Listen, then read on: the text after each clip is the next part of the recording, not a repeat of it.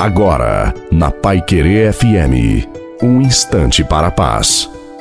Boa noite a você, boa noite também à sua família. Coloque a água para ser abençoada no final. Diante das situações difíceis, dos tempos difíceis, o que fazer?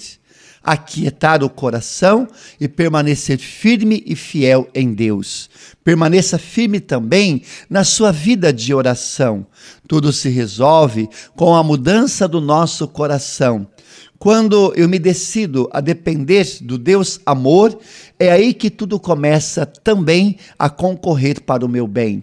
Acredite, Deus é fiel e Ele não te abandona.